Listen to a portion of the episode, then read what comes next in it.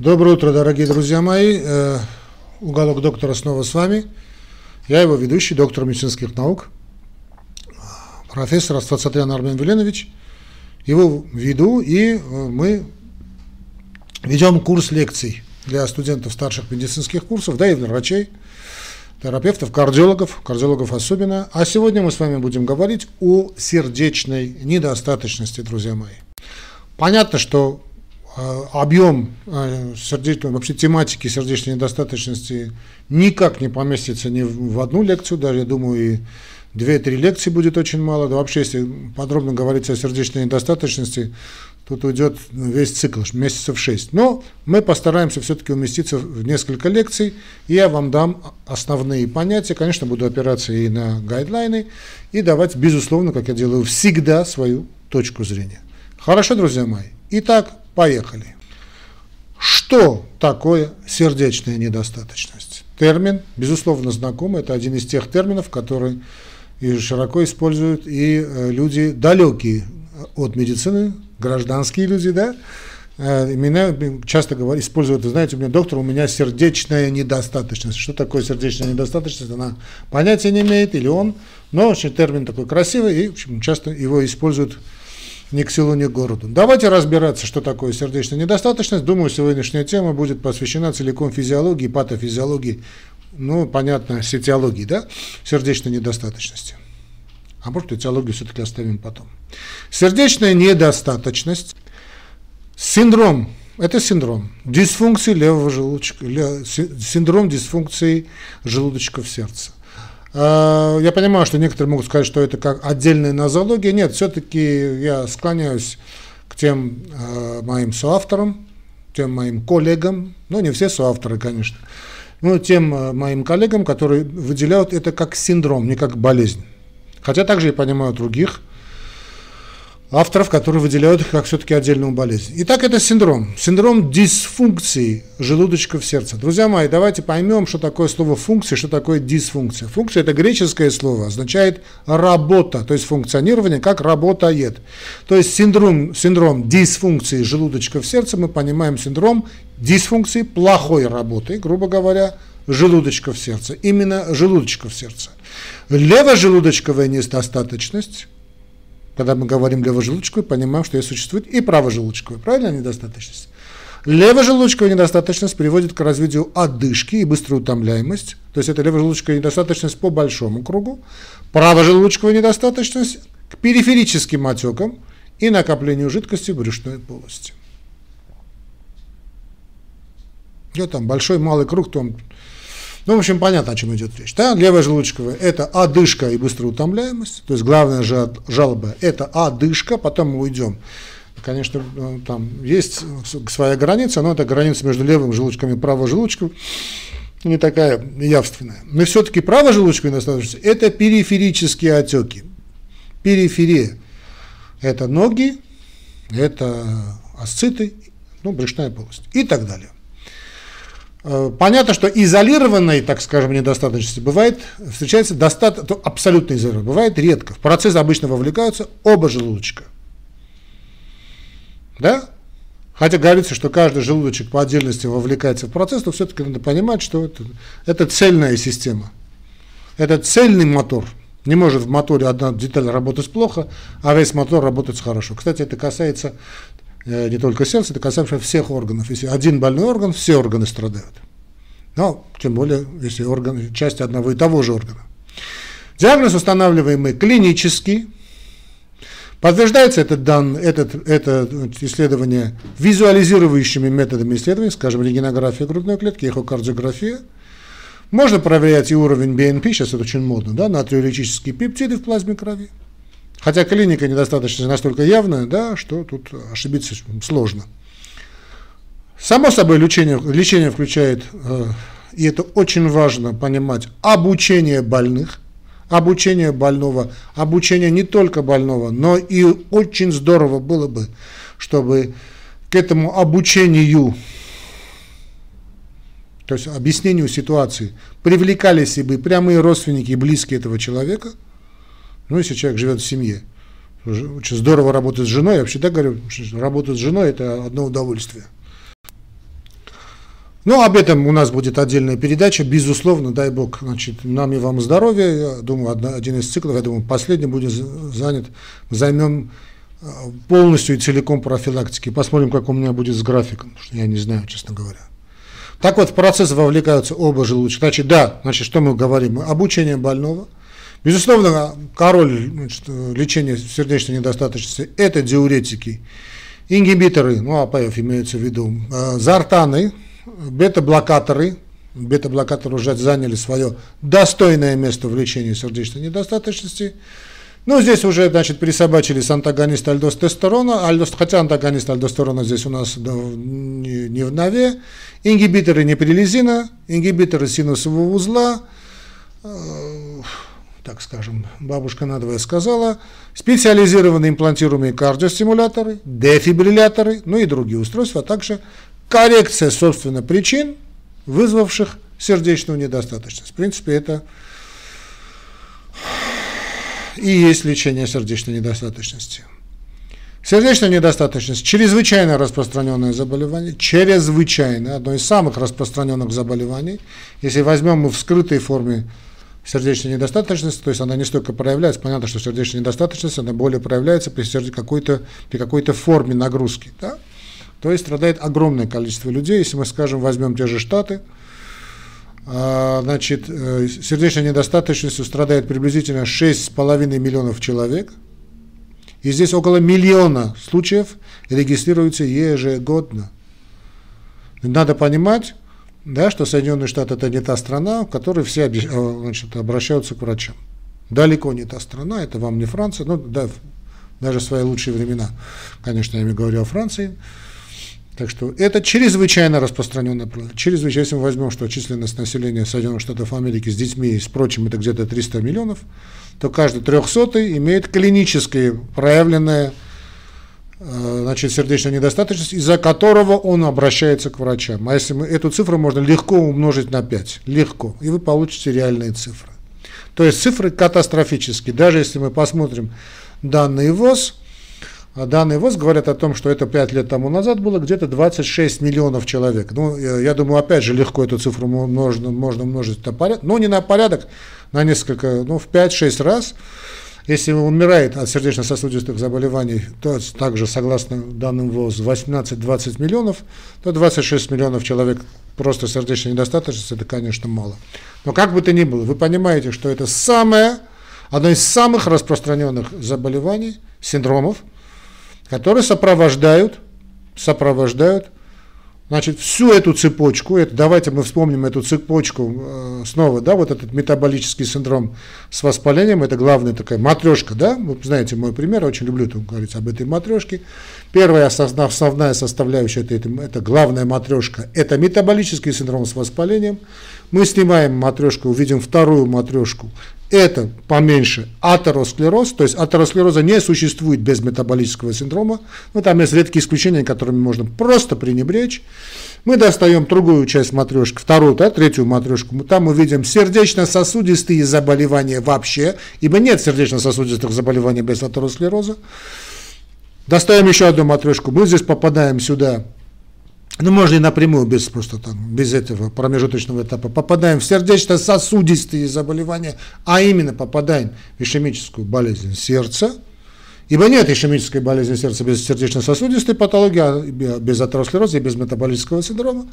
Затем мы попадаем уже в клинические проявления, а именно анджина, то есть стенокардия, инфаркт миокарда, который заканчивается, человек выжил сердечной недостаточностью в обязательном порядке. Да? То есть в данном случае сердечная недостаточность – это синдром, который конечный синдром, потому что это конечная остановка, вернее, э, промежуточная перед конечной, потому что следующее состояние – это смерть. Сердечная недостаточность – это то, что отделяет человека, это последнее, что называется пристанище, перед концом, перед финалом. И это надо очень хорошо понимать и осознавать. Теперь физиология.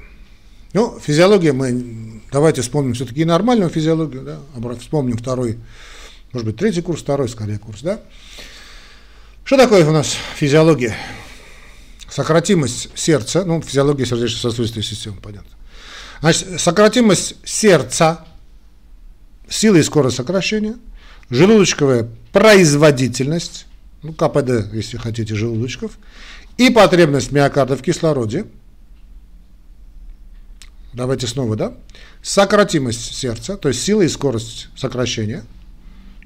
Сюда мы входим и инотропизм, хронотропизм, да? Сократимость. КПД желудочков и потребность миокарда в кислороде определяется преднагрузкой, постнагрузкой, то есть пред, предварительной, да, предсердечная нагрузка, постсердечная нагрузка, понятно, там вены, здесь у нас, э, ну, не, то, что в, не столько вены, слышим, тот круг, да, по, по кругу кровообращения, предварительная нагрузка, а это постнагрузка.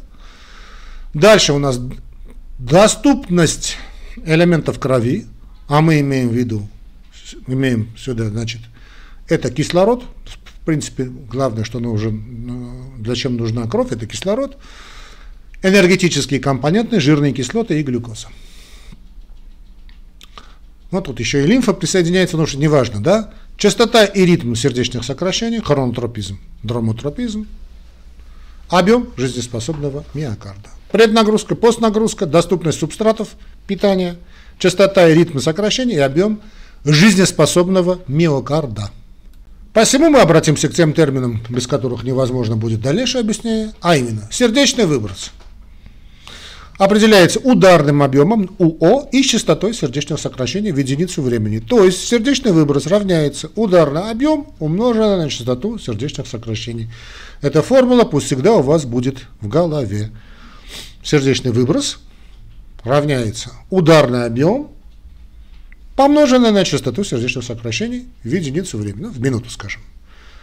На, на, на него влияет вот также тот венозный возврат, преднагрузка, периферическое сосудистое сопротивление и нейрогуморальные факторы. Да? Преднагрузка. Состояние сердца в конце фазы его расслабления и наполнения, то есть диастолы, непосредственно перед сокращением, то есть перед систолой. Преднагрузка. Перед систолой. Преднагрузка отражает степень конечного диастолического растяжения волокон миокарда и конечного диастокадео, конечного диастолического объема, на который влияет диастолическое давление в желудочке и структура миокардиальной стенки.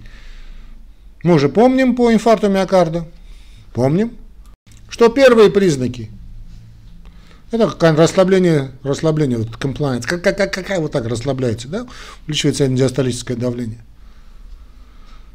Это тоже важно знать. Конечное диастолическое давление левого желудочка, особенно если оно выше нормы, служит основным показателем преднагрузки.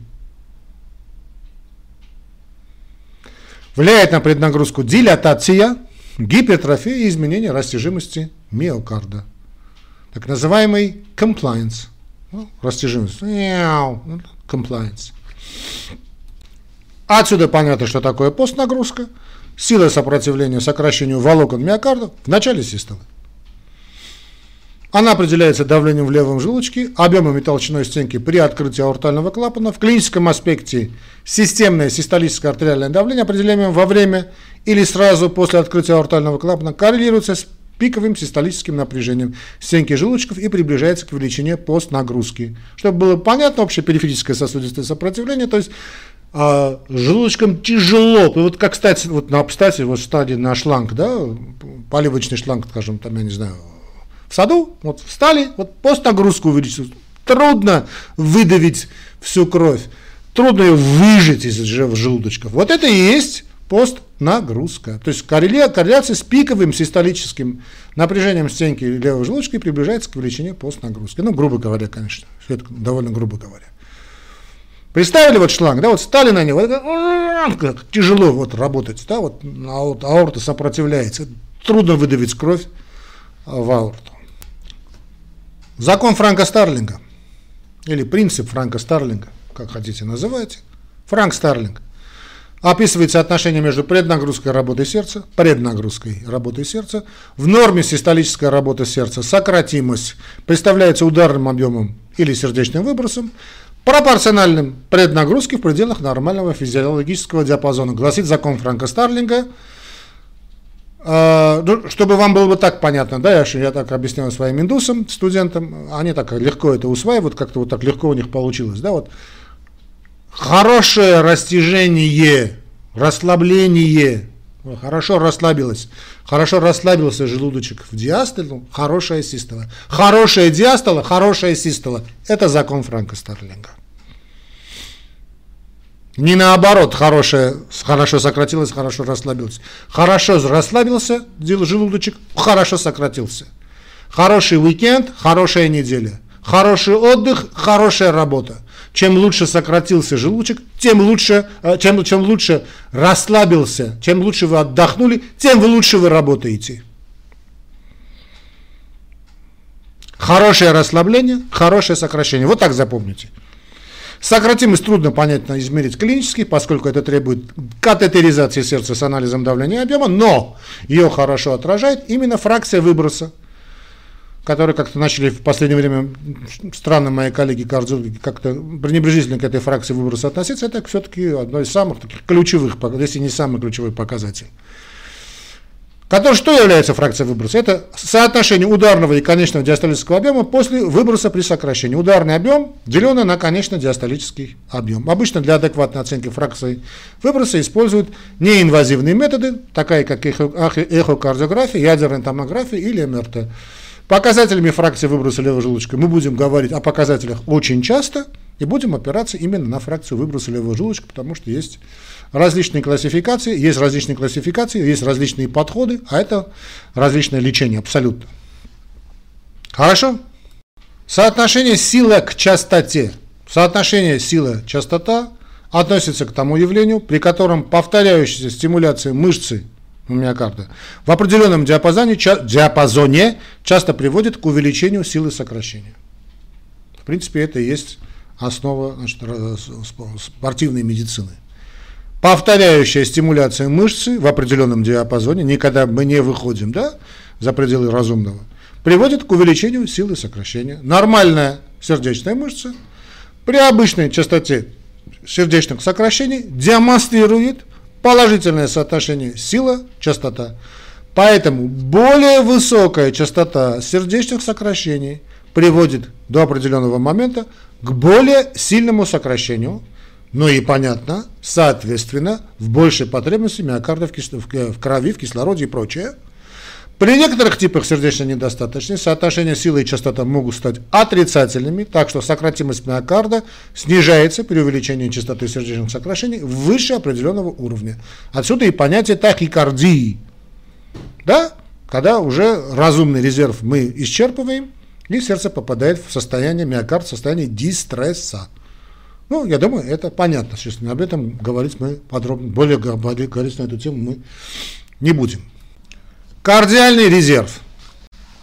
Это способность сердца увеличивать свою производительность по сравнению с состоянием покоя в ответ на напряжение. Физическое или эмоциональное. Сразу скажу, друзья мои, это нам будет нужно, чтобы потом, когда мы будем в конце, наверное, если Господь даст, говорить о профилактике что на любое напряжение, психоэмоциональное или физическое, сердце отвечает одним и тем же способом. Катехоламиновым выбросом.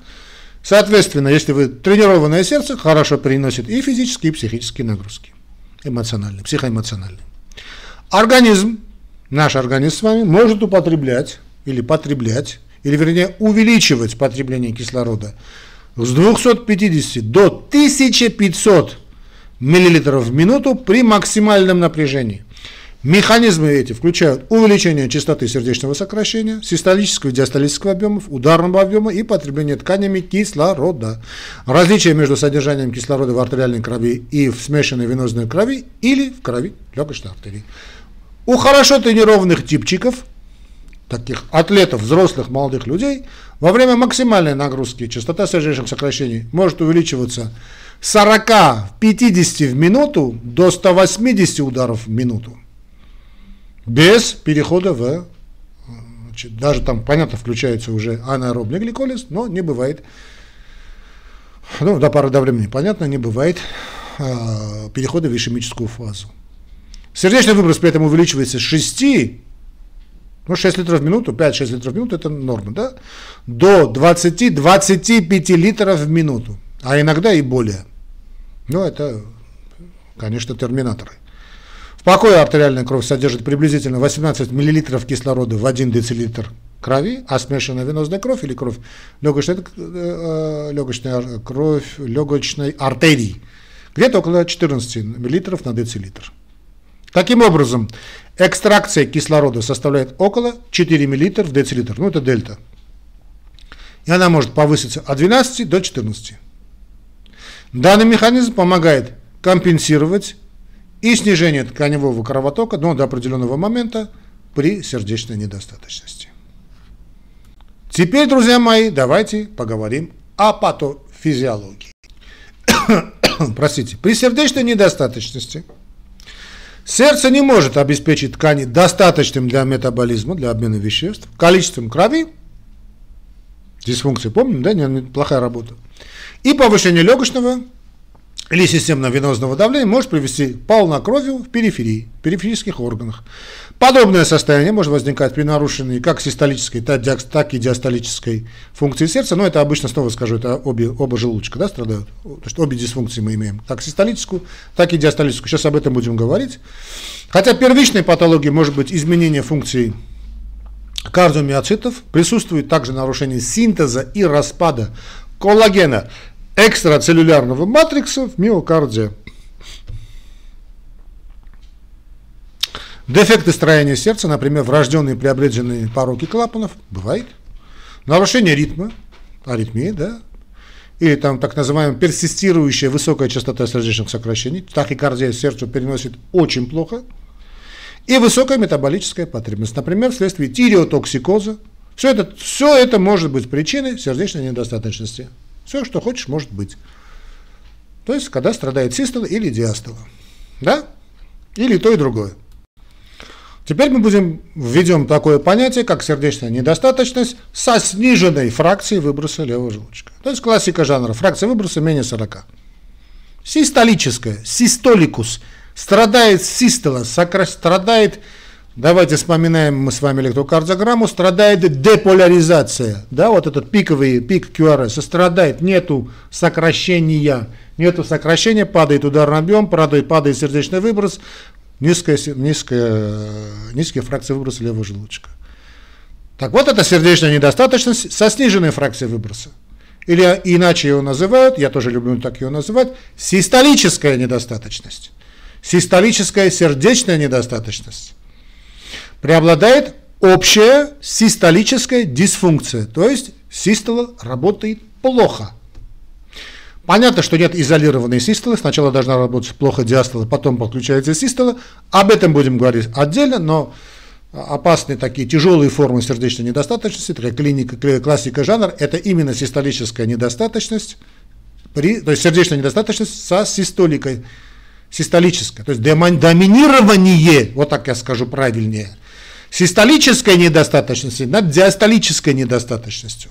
То есть на первый план клинический выходит именно систолическая недостаточность. Неспособность сократиться правильным образом. То есть а преобладает общая систолическая дисфункция левого желудочка. Левый желудочка сокращается плохо, сопорожняется он, соответственно, не полностью, что приводит к увеличению диастолического объема и давления, то есть опять падает это у нас опять диастолическая дисфункция, и снижение фракции выброса менее 40. То есть кровь не вся вышла из левого желудочка, все это увеличивается, увеличивается камера сердца, идет ремоделирование. Да и кровь плохо выбрасывается, потому что систолическая недостаточность. Возникня, возникают нарушения в расходовании энергии, снабжении энергией электрофизиологических функций, Развивается нарушение сократимости с расстройством внутриклеточного метаболизма кальция и синтеза циклического ЦАНФ, аденозин монофосфата. Дефицит энергии наступает, друзья мои. Дефицит энергии. Преобладание систолической дисфункции – обычное явление при сердечной недостаточности после инфаркта миокарда. После инфаркта сердечная недостаточность. Если она развилась в течение первых минут часов, острая сердечная недостаточность, мы уже об этом говорили, КИЛИП со всеми прелестями.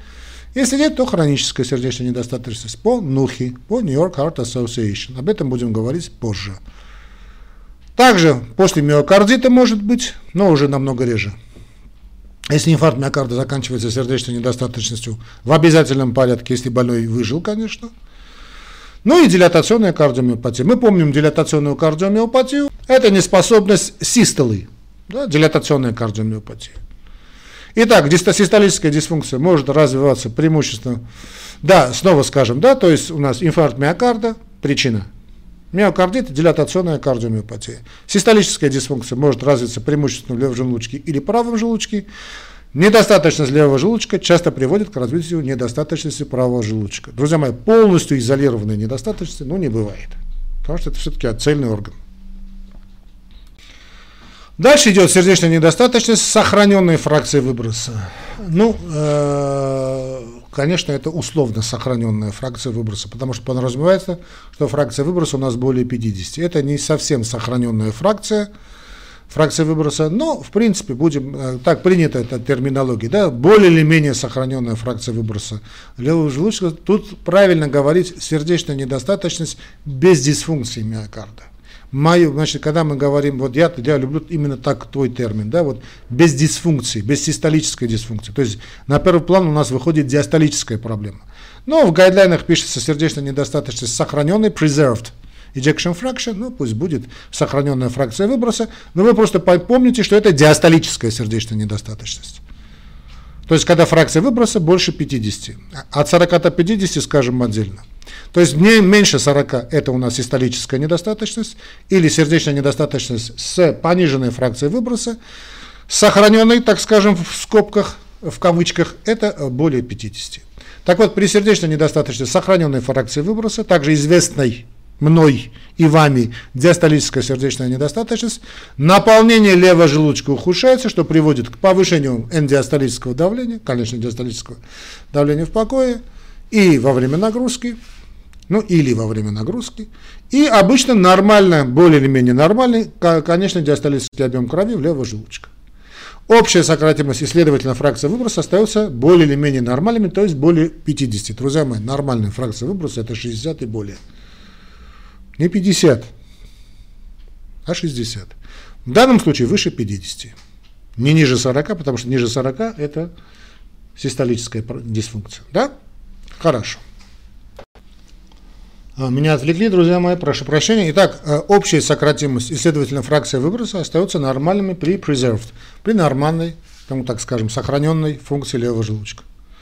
Тем не менее, у некоторых больных выраженное ограничение заполнения левого желудочка может привести к неадекватному низкому конечному диастолическому объему, то есть не у некоторых, а практически у всех. И таким образом быть причиной низкого сердечного выброса и системных симптомов. Ну, такой, знаете, вот такой э, гипертоническое сердце, если хотите, да? Повышение давления в левом предсердии может вызвать легочную гипертензию, и легочную гиперемию. Ну, включили свет. Ну, спасибо.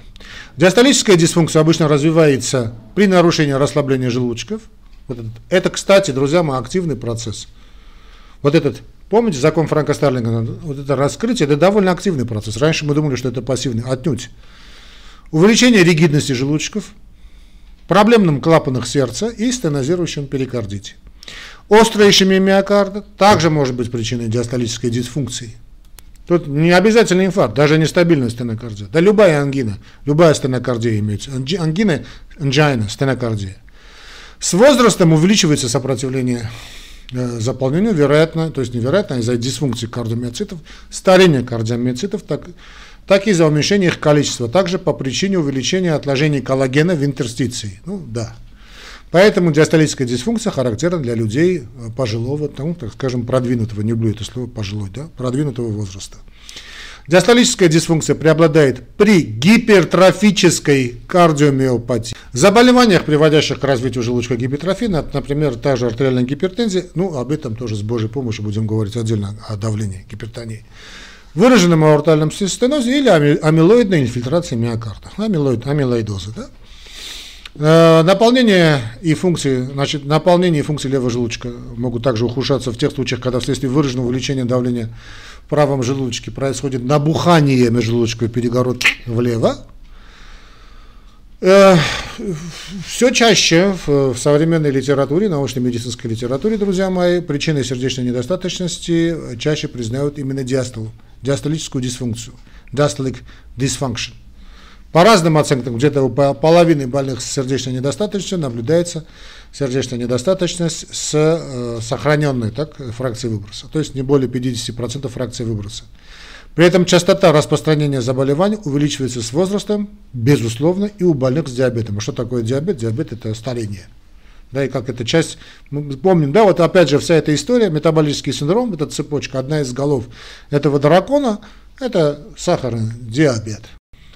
Ну, что, что мы знаем? Что вот, вот сохраненная, так скажем, сохраненная фракция выброса, это пониженная фракция выброса, то есть пониженный, э, так скажем, сердечная недостаточность сохраненной да, фракции выброса, ну, систолическая, не систолическая, а диастолическая дисфункция, это такая, вот такая, э, ну, сложный, гетерогенный, полиорганный системный синдром, конечно, полиорганный, все синдромы полиорганной, чаще со множественным сопутствующим патофизиологическим механизмом. Механизмами. Текущие данные говорят о том, что множественные сопутствующие заболевания, например, ожирение, гипертензия, диабет, хроническая болезнь почек, это все метаболический синдром. Помяните мои слова, болезни почек, хроническая болезнь почек также попадут в метаболический синдром. Как я говорил раньше о подагре, сейчас подагра в метаболическом синдроме, так и хроническая болезнь почек. Так вот, с данной литературы, ну, научной литературы, что множественные сопутствующие заболевания, например, ожирение, гипертензия, диабет, хроническая болезнь почек приводят к системному воспалению, распространенной эндотелиальной дисфункции, микрососудистой дисфункции сердца и в конечном итоге к молекулярным изменениям в сердце, ну, в миокарде скорее, которые вызывают усиление фиброза, то есть разрастание соединительной ткани и повышение жесткости желудочков. Вот этот compliance. Такая, знаете, а, такая заржавелая пружина, такая, рессоры, нет хорошего расслабления такого. Опа. Ну, нет этого. Франк Старлинг страдает. Ну, закон Франк Старлинга, да, принцип Франка Старлинга. Таким образом, хотя и сердечная недостаточность сохраненной фракции выброса обычно связана с первичным поражением миокарда, Такая недостаточность может быть связана и вторичным повреждением миокарда из-за периферических патологических изменений. Но, друзья мои, наш организм это единое целое. Это понятно. Давайте дальше. Ну и пытливые, наверное, заметили, что мы ничего не говорили от 40-50% э, фракции выброса. Это так называемая промежуточная сердечная недостаточность с промежуточной фракцией выброса. То есть ни то, ни другое. Вот в последнее время э, вводится это в гайдлайны. Ну, не возражаю, пусть вводят. Хотя было бы значит, удобнее все-таки говорить о фракции выброса ниже 40, просто выше 40, ну теперь ввели, ввели, ваше право. Так вот, в последнее время именно про международные научные сообщества выдвинули эту концепцию сердечной недостаточности с фракцией выброса среднего так называемого диапазона, при которой больные имеют фракцию выброса от 41 до 49. Ну, немножечко от лукавого эта классификация, я не имею ничего против, ну, вели-вели. А, отсюда, кстати, не ясно, является ли данная группа отдельной популяцией или состоит из больных как с фракцией выброса сохраненной, так и не систолической или диастолической дисфункции. Ну, просто помните, друзья мои, чтобы я вам говорил, что мы когда говорим о систолической, значит, систолической дисфункции, то есть мы говорим о такой, таком виде недостаточности, где, где систолическая недостаточность клинически превалирует над диастолической дисфункцией. А диастолическая дисфункция – это такое состояние, когда диастолическая дисфункция превалирует над систолической. То есть не бывает изолированного то только систолическая недостаточность или только диастолическая. Такого быть не может. Я считаю, что такое, такое деление, хотите, скажите это, деление от Аствацатряна Армена, классификация от доктора профессора Аствацатряна, как хотите называйте, я считаю, что есть ниже 40 и выше 40, все остальное от лукового. В любом случае, есть, есть понятие доминирования. Понятно, что если фракция выброса меньше 40, тут у нас страдает сильно систолическая функция, она доминирует, это клиническая эта дисфункция доминирует над диастолической дисфункцией. Выше 40 доминирует диастолическая. Ну, ввели промежуточно между 40 и 50, 50 ну и Господь с ними. Теперь, что такое левожелудочковая недостаточность? При сердечной недостаточности, связанной с дисфункцией левого желудочка, уменьшается сердечный выброс и возрастает легочное венозное давление. Ну, понятно, потому что нет, у нас нет значит, э, систолы нормальной. Поскольку легочное капиллярное давление превышает онкотическое давление белков плазмы крови, это где-то 24 мм ртутного столба, жидкая часть крови проникает из капилляров в межклеточное пространство и альвеолы, Уменьшается легочная функция, увеличивается частота дыхательных движений, у нас наступает вся та картина отека легкого, которая понятна. Да? Компенсаторно возрастает лимфатический дренаж легких, однако это не компенсирует увеличение количества жидкости в легких. Массивное накопление жидкости в альвеолах, если это, отек легких, если это проходит очень быстро, то это очень крайне опасное состояние, чреватое смертью КИЛИП-3, КИЛИП-4. Карзоген шок. То есть массивное накопление жидкости в альвеолах, отек легких, значительно нарушает вентиляционно-перфузионное соотношение. Неоксигенированная легочная артериальная кровь проходит через плохо вентилируемые альвеолы, что приводит к уменьшению парциального давления кислорода в артериальной крови и вызывает, все это вызывает тяжелую одышку. Однако одышка может проявляться и до расстройства вентиляционно-перфузионного соотношения из-за повышения, ну, вероятно, из-за повышения легочного венозного давления, увеличения дыхательная работа. Точный механизм, что там греха таить, этого феномена не до не конца нам понятен, когда почему появляется сначала одышка. Ну, спекуляций великое множество. При тяжелой или хронической недостаточности левого желудочка, как правило, развивается плевральный выпад, что еще больше усугубляет одышку. Хотя, по мне, все-таки наличие выпада – это проблема с правым желудочком. Об этом сейчас чуть позже, чуточку позже скажем, немножечко терпения. Увеличивается минутная вентиляция, это влечет за собой гипокси, гипокапнию, то есть снижение парциального давления углекислого газа и артериальной крови, значит, углекислого газа и увеличение pH.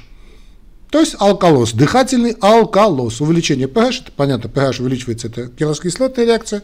Дыхательный алкалоз, высокий pH, крови, алкалоз. Значимый интерстициальный отек в области мелких дыхательных путей может препятствовать вентиляции, увеличивая парциальное давление углекислого газа, что является признаком угрожающей, крайне опасной дыхательной недостаточности. Правожелудочковая недостаточность. При сердечной недостаточности, сопровождающейся дисфункцией правого желудочка, повышается общее венозное давление, что сопровождается выпытом жидкости в межклеточное пространство с последующим появлением отеков – прежде всего периферических тканей, стопы, лодыжка да, у амбулаторных больных и внутренних органов брюшной полости. Наиболее сильно страдает печень, а капсула печени растягивается, но также наблюдается индурация желудка, кишечника, происходит скопление жидкости в брюшной полости, то есть асцит. Правожелудочковая недостаточность обычно вызывает умеренное нарушение функции печени, ну, у кого умеренная, у кого не умеренная, обычно с небольшим увеличением показателей связанного свободного и свободного билирубинов, протромбинового времени и активности печеночных ферментов, особенно щелочная фосфатаза и гамма-глутамил транспептидаза, да, вот это ГГТ. Значит, поврежденная печень, понятно, не способна инактивировать альдостерон, идет вторичная альдостерономия, развивается, вернее, вторичный альдостеронизм, который вносит свой вклад, весомый вклад в накопление жидкости.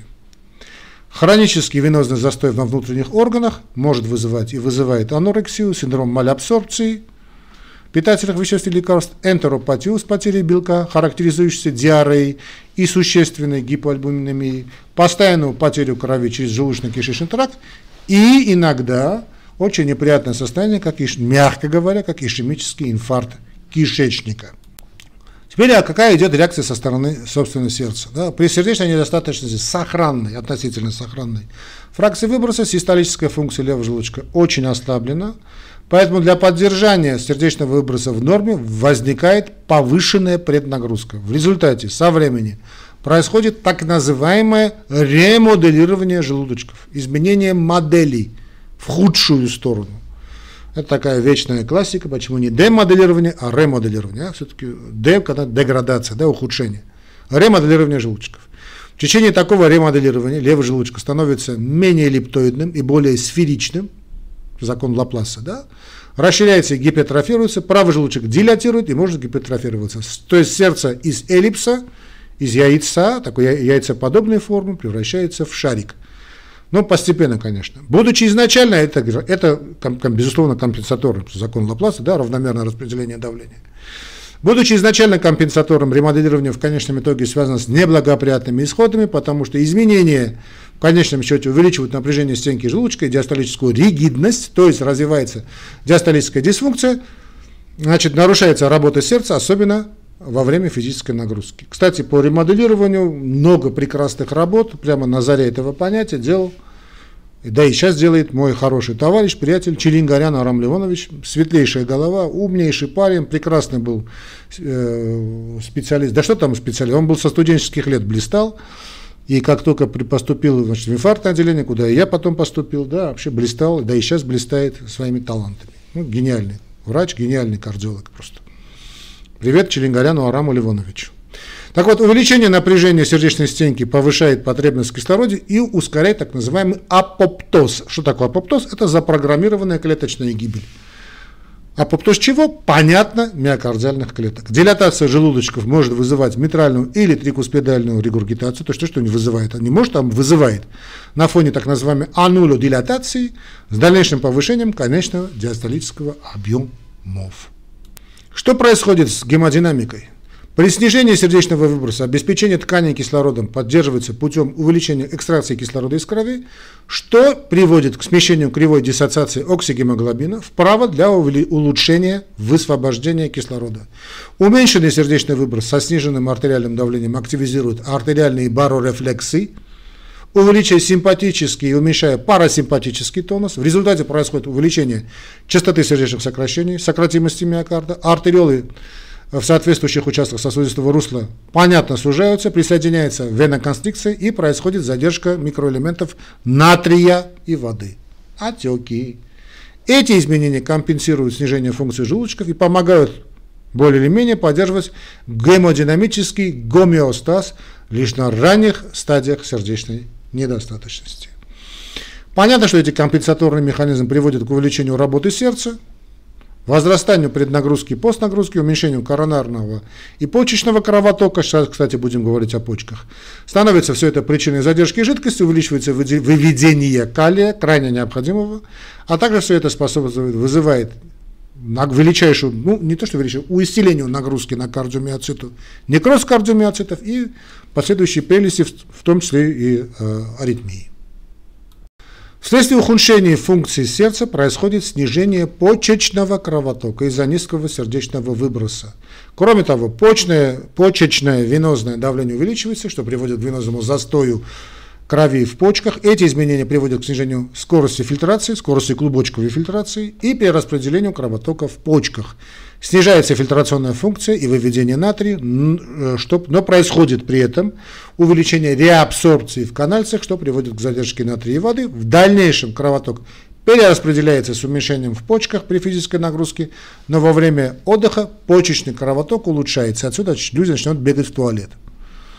Снижение значит, перфузии почек и, возможно, уменьшенное, уменьш, уменьшенное артериальное систолическое давление вторичное по отношению и снижение функции желудочков активизирует систему РАС.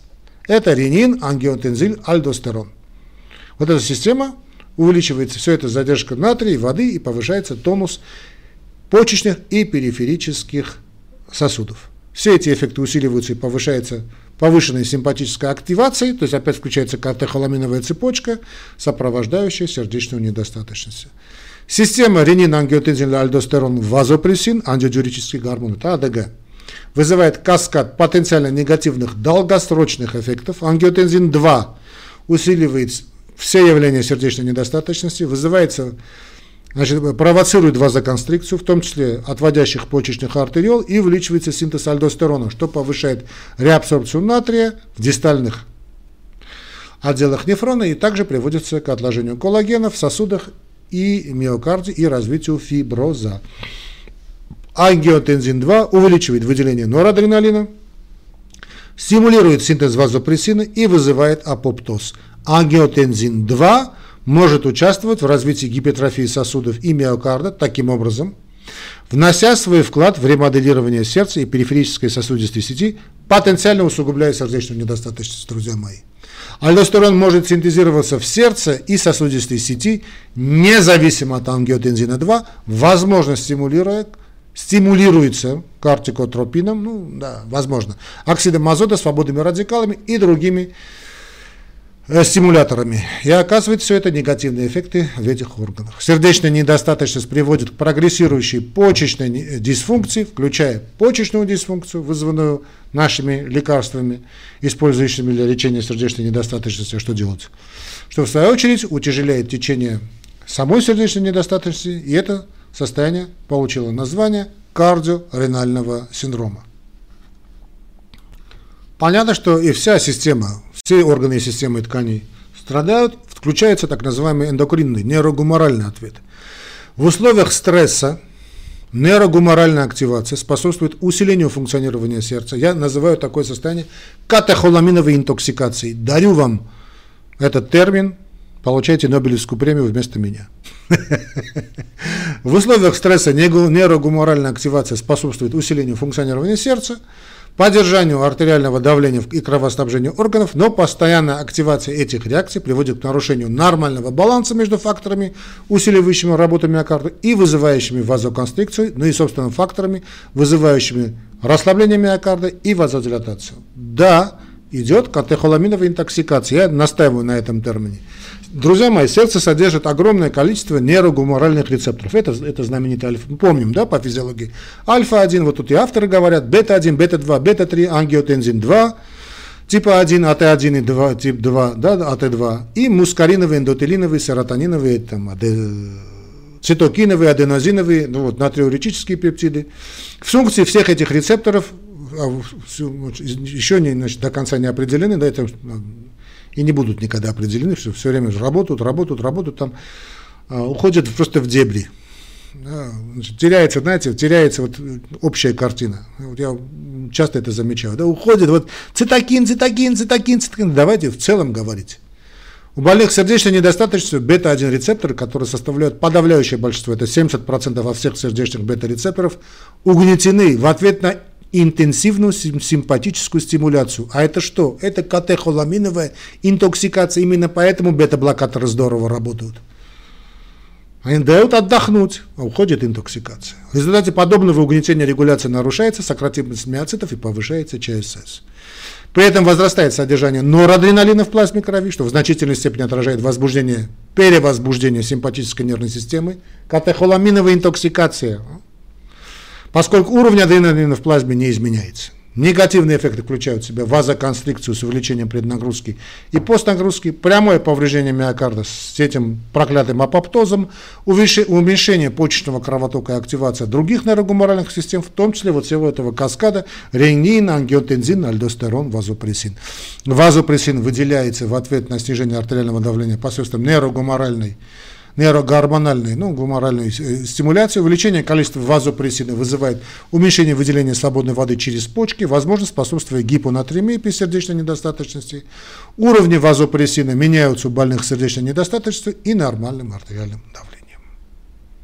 давлением. Предсердный натриуретический пептид выделяется в ответ на увеличение объема и давления в предсердиях. Мозговой натриуретический пептид BNP сейчас очень популярный, да, выделяется в желудочек, в желудочке в ответ на его растяжение. Эти пептиды увеличиваются, увеличивают выделение натрия, натрия почками, но у больных сердечной недостаточностью этот эффект, их эффект, вернее, снижен из-за уменьшения перфузионного почечного давления, низкой чувствительности рецепторов и, возможно, избыточного ферментативного разрушения. Кроме того, повышение уровня натриуретических пептидов оказывает контррегуляторный эффект на ренин, ангиотензин, альдостероновую систему и катехоламиновую стимуляцию, друзья мои. Поскольку при сердечной недостаточности возникает эндотелиальная дисфункция – она и не может не происходить. Уменьшение синтеза эндогенных вазодилататоров, например, оксида азота, простагландинов. Увеличивается образование эндогенных вазоконстрикторов, например, того же эндотелина, приводя к нарастанию просто нагрузки. Абсолютно согласен с авторами. Недостаточность функций сердца и других органов приводит к выработке фактора некроза опулей, опухолей, ФНО, ФНО-альфа. Это знаменитый уже цитокин, увеличивает катаболизм и, возможно, ответственен за кардиальную кахексию, потеря больше 10% массы тела. Очень плохое, плохое состояние. Не, не на фоне диеты, а именно кахексия из-за того, что идет избыток потребления этой энергии, которая может сопровождать, и то, что не может, он э, сопровождает и усугубляет тяжелую сердечную недостаточность, недостаточность и другие очень плохие негативные ну, изменения. Сердце при такой недостаточности также подвергается тяжелым метаболическим изменениям, проявляющимся в увеличении использования свободных жирных кислот и снижением утилизации глюкозы. Эти изменения могут стать точками приложения для терапевтических воздействий и будут, потому что правильное, грамотное питание здесь важно. Эти больные, как эктичные больные от сердечной недостаточности, вызывают жуткое впечатление, друзья мои. Вы увидите, конечно, и запомните на всю жизнь. Возрастные изменения в сердце и сердечно-сосудистой системе увеличивают риск развития сердечной недостаточности, что само собой разумеется. По мере старения увеличивается количество интерстициального коллагена в миокарде, коллагеноз. Периоды напряжения и релаксации миокарда пролонгируются, но это не такая релаксация, знаете, это не хорошая релаксация для Франка Старлинга. Эти изменения приводят к, значи, к значимому снижению диастолической функции левого желудочка даже у здоровых пожилых людей – а как работать с этим? Физическая нагрузка, друзья мои. Об этом мы будем говорить, когда я с Божьей помощью дойду до профилактики. С возрастом наблюдается незначительное снижение и систолической функции. Возрастное снижение ответа миокарда и сосудов на бета-адренергическую стимуляцию в дальнейшем нарушает способность такой пластической сердечно-сосудистой системы пластично, адекватно отвечать на повышение нагрузки, в том числе, кстати, эмоциональной нагрузки. В результате этих изменений значительно уменьшается пиковая э, мощность нагрузки, около 80% каждые 10 лет после 30 лет. Ну, конечно, снова лучшая профилактика физические нагрузки, но не профессиональный спорт. Более замедленно снижается сердечный выброс на пике нагрузки э, ну, людей с возрастом. Эти снижения, эти, это снижение может быть замедлено, оно не то, что может, оно обязано быть замедлено в результате регулярных физических упражнений.